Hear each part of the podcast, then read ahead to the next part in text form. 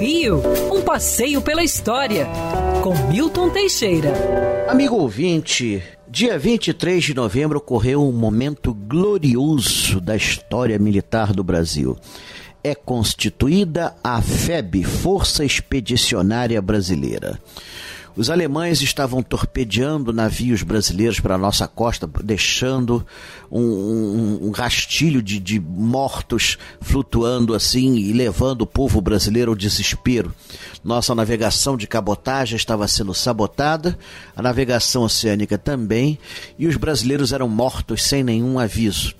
Tendo em vista esses episódios trágicos, o presidente Getúlio Vargas declarou guerra ao eixo e mandou expulsar os representantes dos três países, Alemanha, Itália e Japão, e para combater o eixo ele criou a FEB, a Força Expedicionária Brasileira.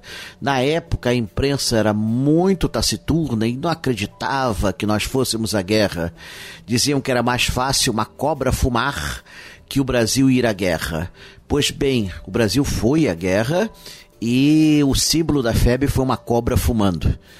É, nós fizemos muito bonito na Europa, lutamos contra a ditadura, enfrentamos forças militares muito mais poderosas e mais treinadas que as nossas, mas a coragem do homem brasileiro, coragem, a tenacidade, a inventividade do brasileiro superou os alemães e os italianos recalcitrantes. O Brasil voltou coberto de glórias e hoje todo brasileiro tem obrigação de agradecer a esses heróicos homens que lutaram pela liberdade do outro lado do mundo. Quando eles voltaram, caiu a nossa ditadura, a ditadura de Vargas, e voltou-se ao regime democrático. Portanto, eles conseguiram, de uma certa maneira, derrubar a ditadura em dois cantos do planeta.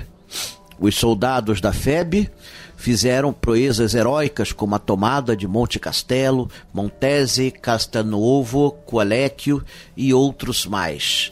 Estudar essa história é obrigação de toda escola expor para os estudantes. Quer ouvir essa coluna novamente? É só procurar nas plataformas de streaming de áudio. Conheça mais dos podcasts da Band News FM Rio.